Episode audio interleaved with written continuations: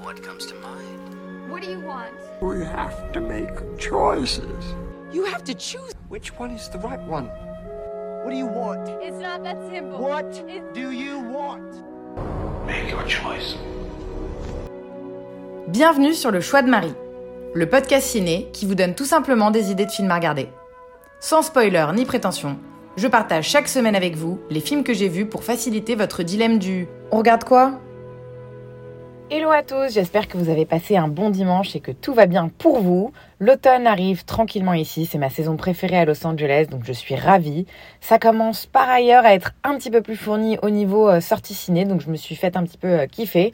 C'est une semaine que j'ai passé beaucoup en salle, pas forcément toujours ultra quali, mais euh, il y a pas mal d'horreurs aussi qui arrivent avec Halloween, ce qui me plaît toujours bien.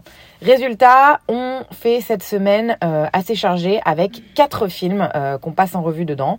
Une comédie noire pour commencer Le Conte, un documentaire King Cole, un film d'action Grand Turismo et un film d'horreur pour terminer La Maison aux fenêtres qui rit. On commence dimanche après-midi dernier, une chaleur à crever sur Los Angeles et à défaut d'avoir trouvé une piscine, ma copine Juliette et moi sommes allés en salle pour voir le dernier Pablo Larraine qui avait déjà euh, réalisé euh, Spencer et Jackie dans le passé en 2021 et 2016 respectivement et son nouveau film s'appelle Le Conte, c'est une coproduction avec Netflix.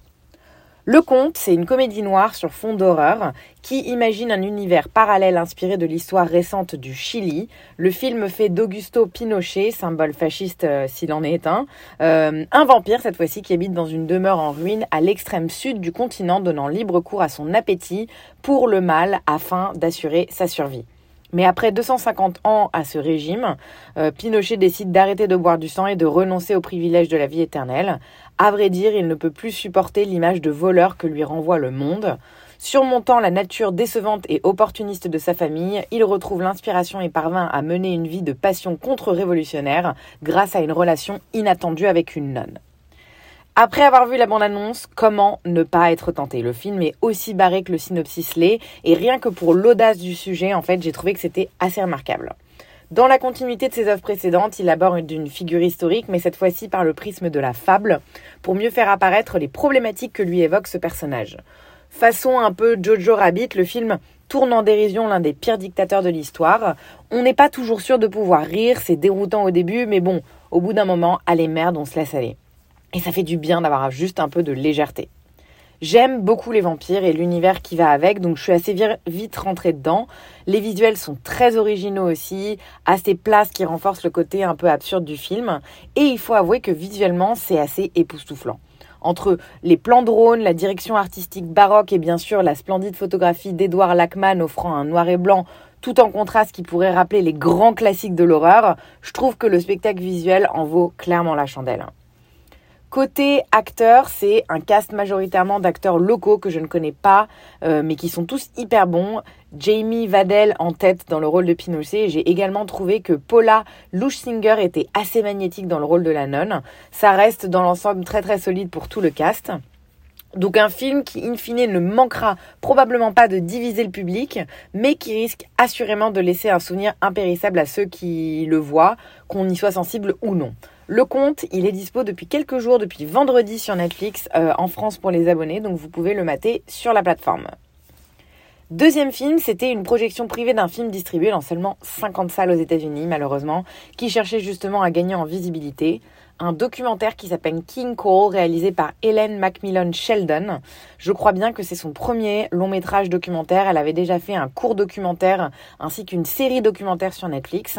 Le film là a été présenté à Sundance en janvier pour la première fois. Les racines culturelles du charbon continuent d'imprégner les rituels de la vie quotidienne dans les Appalaches, alors même que sa puissance économique décline. Le voyage de la fille d'un mineur de charbon explorant les rêves et les mythes de la région, démêlant la douleur et la beauté alors que sa communauté est au bord d'un changement massif. La metteuse en scène Hélène Macmillan nous emmène dans un voyage cinématographique à travers le passé, le présent et l'avenir des Appalaches. Et ce qui est incroyable dans ce film, c'est que c'est un docu. Ça m'a vraiment frappé parce qu'on dirait pas du tout dans la façon dont c'est tourné. Le ton est assez incroyable, on se croirait totalement dans un film fantaisiste un peu mystique.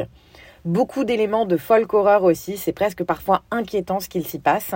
Et ensuite le thème, les mineurs, bah, c'est pas ma passion, c'est vraiment un sujet euh, local très propre aux US, mais ce qui est assez universel, c'est le fait que chaque petit village, partout dans le monde, a ses croyances, ses rituels et ses habitudes qui peuvent sembler incompréhensibles aux yeux des autres. Et c'est ça, je trouve, la plus grande force du film, je trouve, c'est le sentiment chaleureux qu'on ressent devant ce qui unit des communautés. Visuellement, c'est très soigné déjà de base. Faut dire que les paysages de West Virginia, euh, bien sûr, sont splendides, mais aussi au niveau de la composition des plans et des couleurs, il y a beaucoup de soins dans tous les visuels qui nous absorbent, pardon, encore plus dans l'univers et l'histoire. Et le tout, en fait, ça paraît presque être irréel. Et c'est ça, en fait, qui est assez déroutant lorsqu'on se dit que c'est un docu. C'est une fable vraiment originale, mais qui, cela dit, reste très lente. Il se passe pas mille trucs dans le film, c'est pas passionnant, donc je peine à croire que le film euh, réussisse à être massivement distribué et trouve son public parce que c'est vraiment niche, euh, indie et très personnel. Je suis pas sûre que tout le monde soit touché par cet univers. 1h20, cela dit. C'est pas très long et c'est passé assez vite malgré tout. Je suis contente d'avoir pu le voir. J'ai trouvé une page hallucinée avec le poster pour le film, mais toujours pas de date de sortie. Donc euh, rien n'est moins sûr. Mais si vous êtes un petit peu intrigué par King Cole, marquez-le sur votre liste et essayez de le dénicher. On continue toujours en salle pas le genre de film que je vois habituellement. On est allé voir Grand Turismo, le dernier film de Neil Blomkamp, qui est un réalisateur sud-africain que j'adore. District 9, Elysium, Chappie, c'est l'un des gros noms de la science-fiction dystopique en ce moment. Il revient ici avec un film au registre totalement différent qui me tentait pas du tout, mais j'ai voulu lui laisser le bénéfice du doute parce que j'aime ce réal. Grand Turismo retrace l'incroyable histoire vraie d'une équipe d'outsiders, un gamer issu de la classe ouvrière, un ex-pilote de course raté et un cadre idéaliste dans l'industrie du sport automobile. Ensemble, ils risquent tout et s'attaquent au sport le plus élitiste du monde et prouvent que rien n'est impossible quand on est déterminé à prendre tous les risques.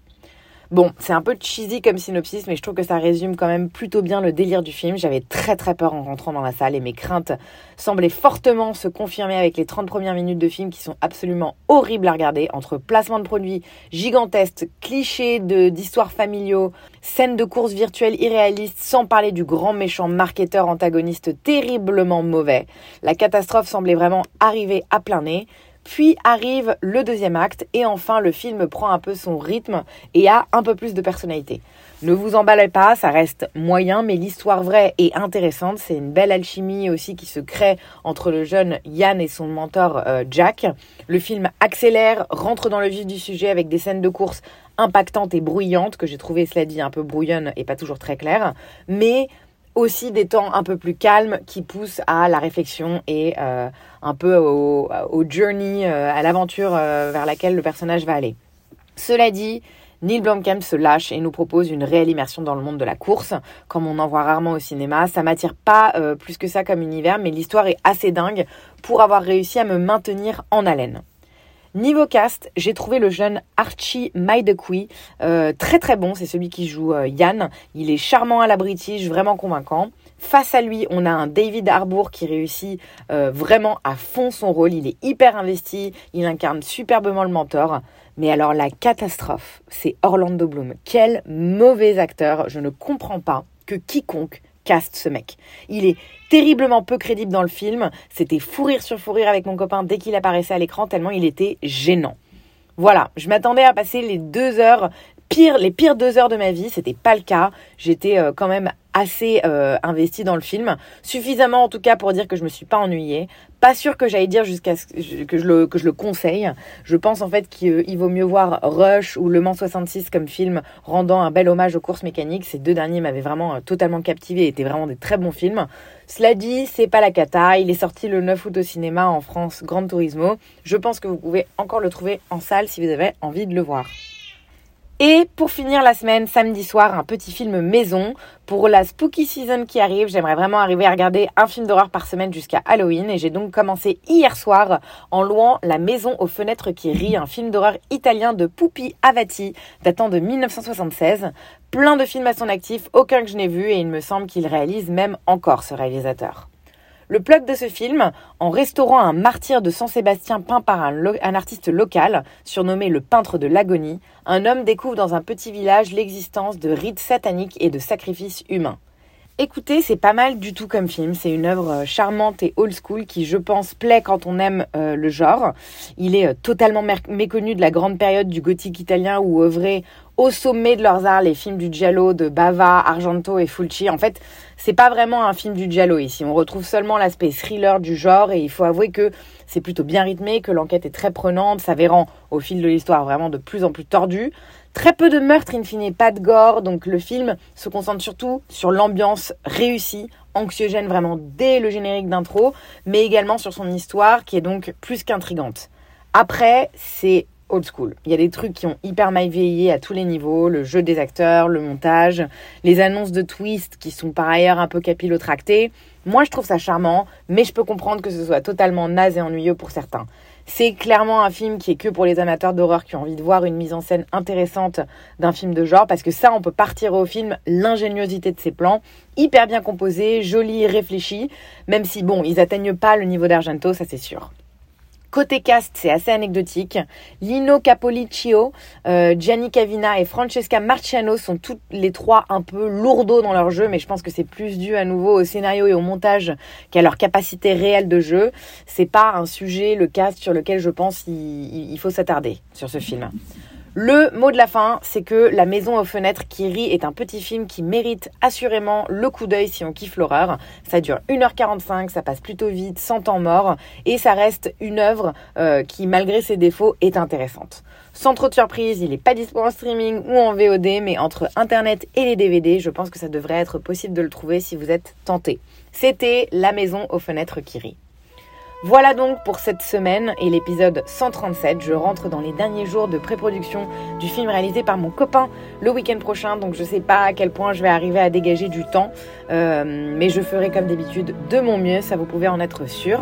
D'autant plus que comme je le disais, il y a pas mal de sorties sympas en ce moment, ça reprend un petit peu. En attendant, je vous laisse et je vous dis à dimanche prochain pour un nouvel épisode du Choix de Marie. Merci pour votre écoute et bonne fin de journée.